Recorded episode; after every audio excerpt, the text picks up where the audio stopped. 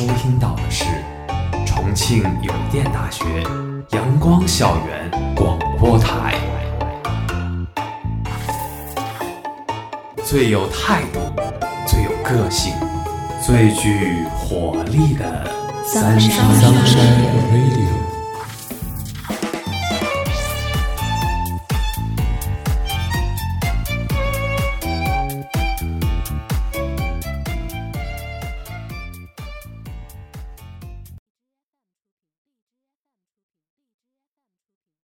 各位亲爱的听众朋友们，大家中午好，欢迎收听今天的阳光校园广播台，我是主播寻梦，我是主播夏天。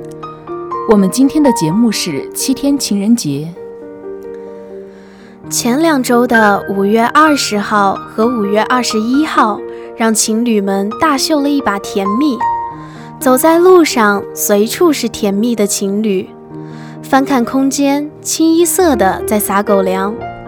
五二零、五二一虽然甜蜜，但是并不是对所有人都友好。对于单身人士，这两天的忠告还是该少刷动态，少上路。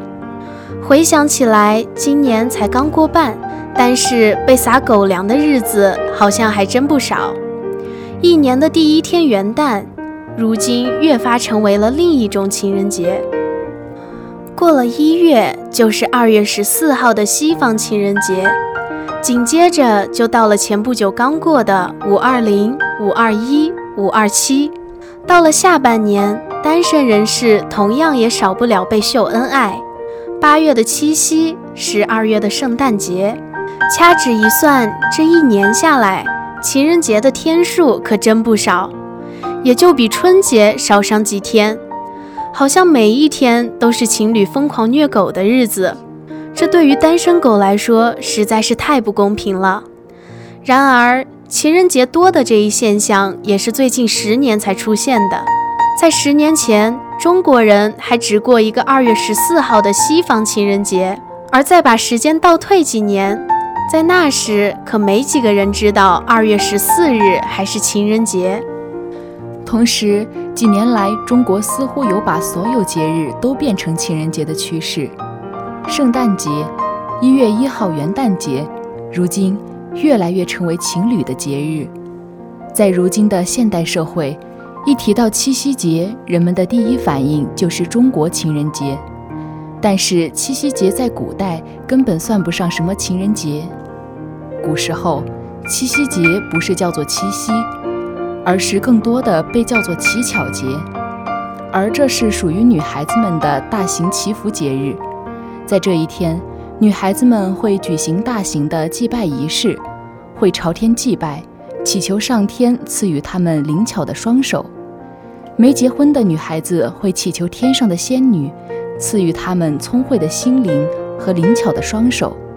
结了婚的女子会祈求人丁兴旺，多子多福。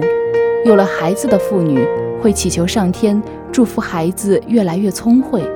人们在这一天还会祭拜魁星，因为在七月七日这一天是魁星的生日。想求取功名的读书人会在这一天祭拜上天，祈求考运亨通、逢考必过。另外，还把自己的藏书都拿出来晒一晒，可能是让老天爷看一看自己都用功读了多少的书籍吧。所以这一天又叫做晒书节。所以这一天说到这里，跟情人节一点边都挂不上。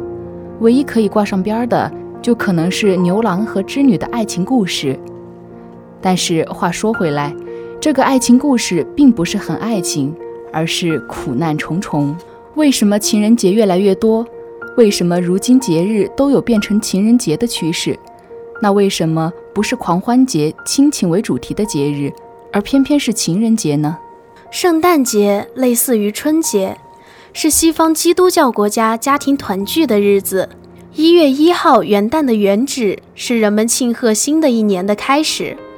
七夕节原本也不是所谓的情人节，这些节日原本的习俗为什么被中国人忽视呢？大概是因为绝大多数过这些节日的中国人不了解也不关心圣诞节七夕节这些节日背后的寓意和传统习俗。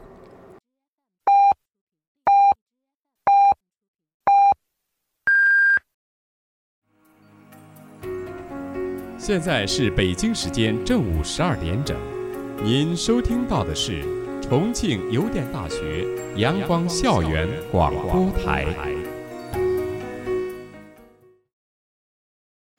节日文化是一种历史文化，是一个国家或一个民族在漫长的历史过程中形成和发展的民族文化，也是一种民族风俗和民族习惯，有深刻的寓意。有的是为了纪念某一重要的历史人物，或者纪念某一重要的历史事件，或者是庆祝某一时节的到来等等。在中国，大多数人知道圣诞节这一名词，也不过是这几十年的事情。而七夕节相比于春节、清明、中秋这些人们更为熟知的节日，更偏向于玩乐性质。同时，在寓意上也是可有可无。于是，在战乱不断、还吃不饱饭的年代，就几乎没人过了。到了现在，人们也就忘记了七夕节原本的风俗和由来。正是因为人们普遍不了解这些节日的文化，所以人们可以根据自身的需求来将这些节日赋予自己想要的风俗。所以，圣诞。元旦、七夕这些节日文化不被大众深刻认识到的节日，如今全部变成了购物节和情人节。每每节假日都成了打折促销的好时机和谈情说爱的季节。那为什么如今节日都有变成情人节的趋势？那为什么不是狂欢节、亲情为主题的节日，而单单是情人节呢？这些节日不断向情人节靠拢。而不是像狂欢节、亲情为主题的节日演变，与商家和年轻人的需求脱不了关系。如果说情人节对单身人士不友好，导致了并非所有人都盼望着情人节的到来，那么要说全世界最想过情人节的群体，非商家无疑。正是因为情人节有着其他节日所没有的消费属性。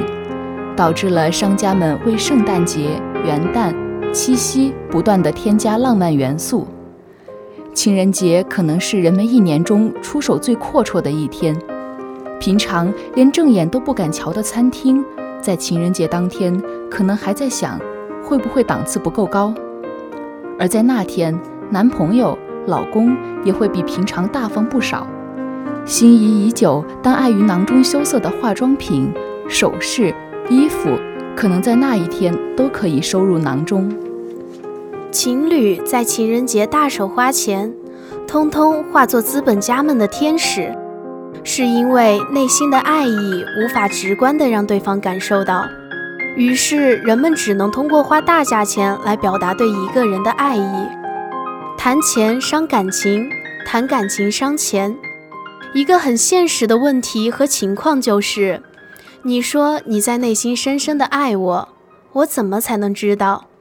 每个人都是一座孤岛，没有谁能保证准确理解另一个人的想法。即使你们朝夕相处，情投意合，也一定会有不理解对方的时候。在这个世界上，能把物质放得很轻，而可以只谈精神的人是少之又少。柏拉图式的爱情终究是凤毛麟角，因此，由于感情深浅无法衡量，于是只能借助于物质。为另一半越舍得花钱，就代表你越爱他。不论正确与否，这都是人们早已形成的共识。钻石本来就是很普通的东西，本质上就是碳原子组成的物质。全世界能开掘的钻石矿明明也很多，更离谱的是，如今的人造钻石在品质上已经超越天然钻石。天然钻石品质再好也是天然的，必定带着些许杂质，而人造钻石就没有这一问题。明明钻石是智商税。为什么人们还是会心甘情愿地为了一颗小小的钻石花费几万，甚至是几十万呢？为什么情侣约会在看到昂贵的商品时，眼睛反而发出欣喜的光芒呢？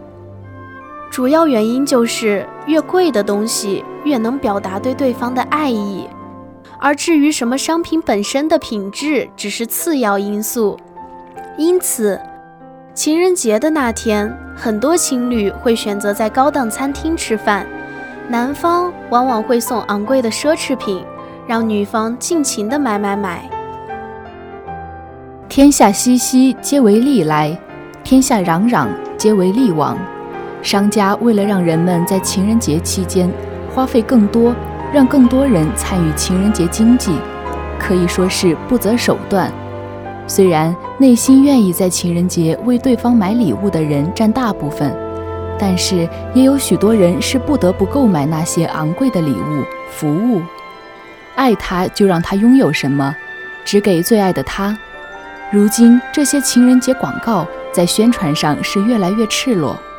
商家们试图通过自己强大的话语权来定义爱情、幸福，试图将物质、金钱与爱、美好的生活划等号。当然，他们确实也成功洗脑了很多人，让很多人觉得物质就是一切，爱他就要买我家的产品，否则就是不爱他。只有拥有了我们家价格高昂的包包，才能让另一半幸福。爱情幸福真的就是这样吗？显然不是。如果有钱，有足够多的鞋，有足够多衣服就能幸福，那么是不是可以说古代的绝大多数人都不如现在的我们幸福呢？当然不是。幸福是什么？爱情又是什么？古往今来的人们都在思索这个永恒的话题。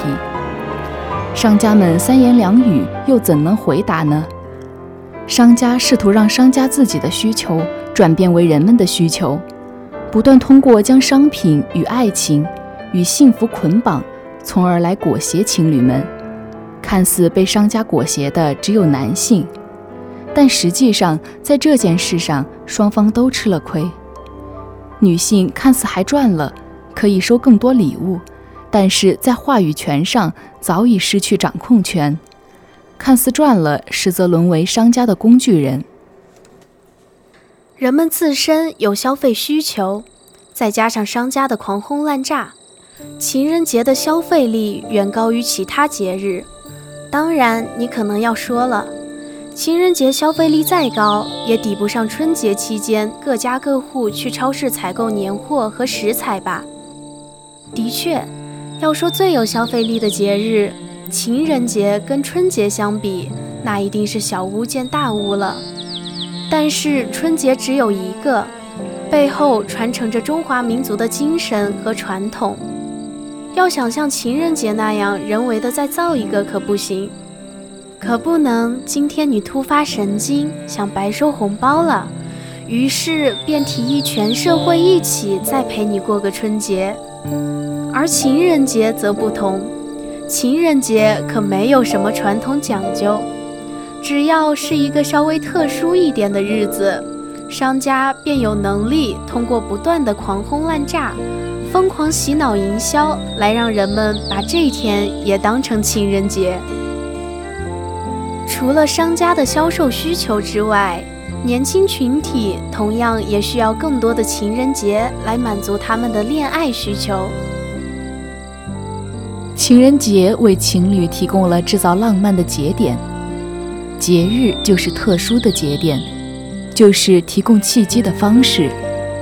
而如今，各种情人节正中年轻情侣们的下怀，源源不断地提供了这些人为的、可预期的契机。浪漫需要契机，约会更需要契机，深入感情等等都需要各种契机。而契机在平常生活当中可遇不可求，可能十天半个月也没一个。倒不是说平常日子就不能制造浪漫，制造各种契机。在一个普普通通的日子里，无端制造浪漫，可能会让对方意外惊喜，但是更可能让人觉得莫名其妙。对于情侣来说，节日更像是一种借口。他们需要一个特殊的节点，来增进彼此的感情。恋爱久了，夫妻当久了，热恋时的激情难免会被生活的平淡抹去，而情人节就是能给平凡生活提供不平凡，让人们是回热恋时的怦然心动。另一方面，这个时代的年轻情侣有着比以往所有年代的情侣都多的恋爱需求，发达的生活水平和自由的思想风气共同造就了如今全员自由婚恋的局面。以前的包办婚姻，可能连感情都不一定有，更别提恋情了。我国古代一直主导的就是包办婚姻，新郎新娘。连双方长什么样子都不知道就结了婚，而包办婚姻这一现象一直持续到新中国成立，而后由于社会风气的保守，自由恋爱、自由婚姻这些在现代看起来习以为常的事情，其实是近几十年才有的产物。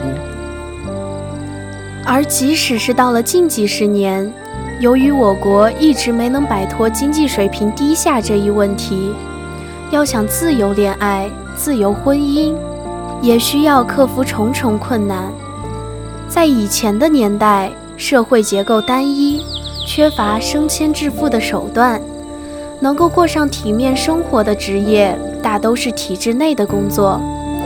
父母长辈都希望子女的另一半家里经济条件好。在体制内工作，如果爱上一个穷小伙，会被认为是一个极为错误的决定，父母会各种阻挠，还会叫上七大姑八大姨一起劝你。当然，以那个年代艰苦的生活水平来看，这种现在看来不适合的做法，在当时确实没有什么错。而如今，随着社会经济的发展，人们生活水平的提高，追求自由的恋爱婚嫁的代价是有史以来最小的。相比上一辈人来说，年轻人对于伴侣的要求有所提高，他们希望结婚的另一半是对的人，而不是为了结婚而结婚。生活水平的提高，一方面让年轻人谈恋爱可以尽可能的忽视经济方面的因素。达成自由恋爱。另一方面，钱袋子鼓了，也让人们更有经济实力，也更愿意去过情人节。从前文我们已经了解到情人节大买特买、极度烧钱的属性。试想，如果人们生活拉回到几十年前，还在为填饱肚子而发愁的时候，恐怕一年五六个情人节只会让情侣间为此烦恼吧。正是现在，人人都实现了某种程度上的财富自由的情况下，商家们才敢于创造如此多的披着情人节外衣的购物节。情人节为什么越来越多？看似是商家和人们共同的选择，但是最终的落脚点还是人们。人们在情人节消费最多，而不是母亲节。并不代表人们认为爱情大于亲情、友情，深层逻辑还是因为爱情独有的不稳定性。父母亲人之间的关系，由于血缘辈分是不会变的。亲人间长时间不联系，或是产生矛盾，会导致亲情变淡。但是要让亲情消失是很困难的。友情虽然美好，但和爱情的美好。还是不能相提并论的。同时，友情的建立和消失也比爱情来得容易，而爱情时而让人亢奋不可自拔，时而把人推入谷底。可以说，在世间的所有感情中，每种感情都很重要，但是爱情是最迷人，也是最危险的。正是因为爱情的甜蜜和飘忽不定。才让人们不断的想要去追求爱情，维护爱情。商家们就是利用了人们想要尽可能的把握爱情，于是便铺天盖地的宣传爱情，洗脑消费可以让人们获得爱情。尽管情人节有其存在的必要性，但这种泛滥式的情感传播并不是一件好事。在商家的强硬洗脑下，人们过情人节实际上是有被裹挟的成分。商家们为了销售额，不断地暗示人们要在情人节当天给另一半最好的礼物，去最好的餐厅，否则就是不爱自己的另一半。许多人因此不得不花大价钱来实现另一半对于商家勾勒的美好场景的愿望。但实际上，我们不需要通过情人节验证对方是否值得。也不必只有赶在情人节有所表达。圣诞、元旦等节日越来越向情人节靠拢，这种同质化现象剔除了节日原本的内涵。恋爱要素的过度扩展，使得所有节日都千篇一律。这种人为生搬硬造的浪漫，很容易让人索然无味，最终导致节日既失去原本的意义。又不被现代人所接受，同时，商家们集中的对于爱情的宣扬，导致了人们忽视亲情、友情等世间许许多多都值得我们珍视的东西。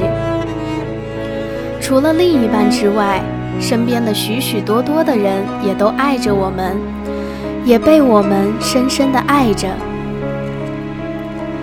今天的节目到这里就结束了，我是主播夏天。我是主播寻梦。如果你想收听我们的更多节目，欢迎在荔枝搜索电台“重庆邮电大学阳光校园广播台”。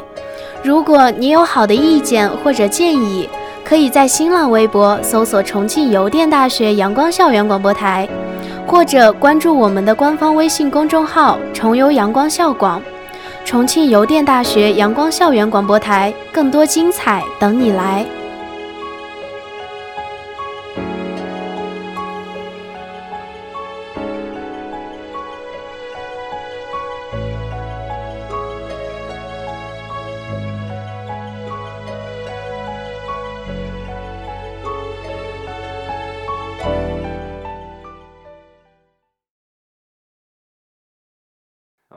在躲避什么？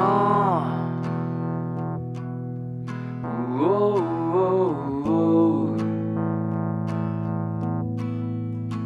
你在挽留什么？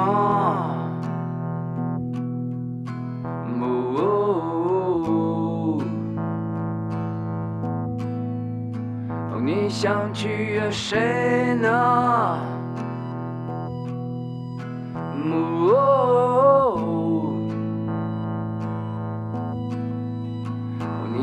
曾经下跪，这冷漠的世界，何曾将你善待？所以你眼不危险。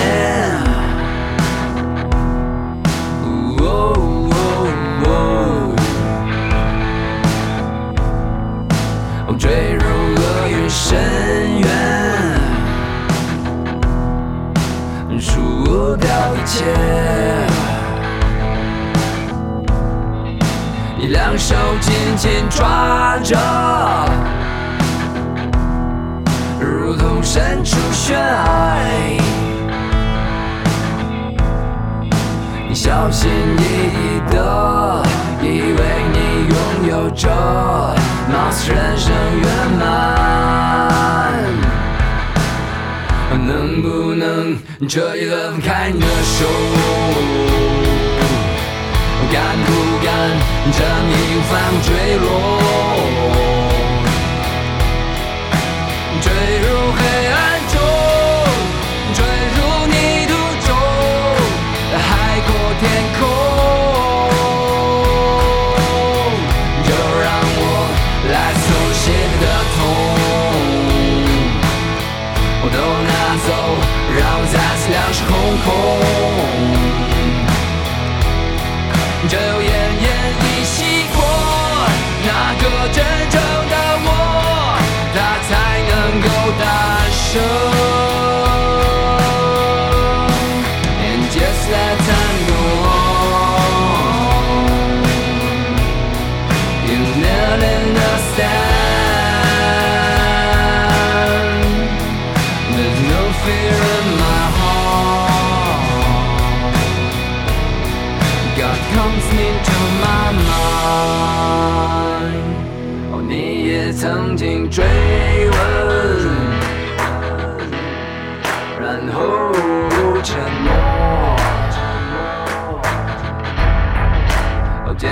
习惯谎言。Admitting。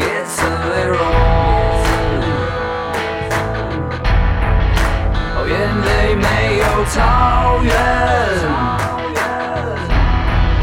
就忘了你是吗？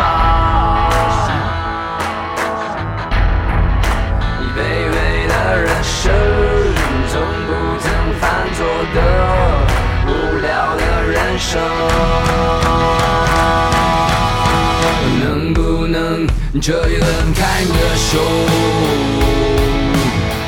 敢不敢将银幡坠落？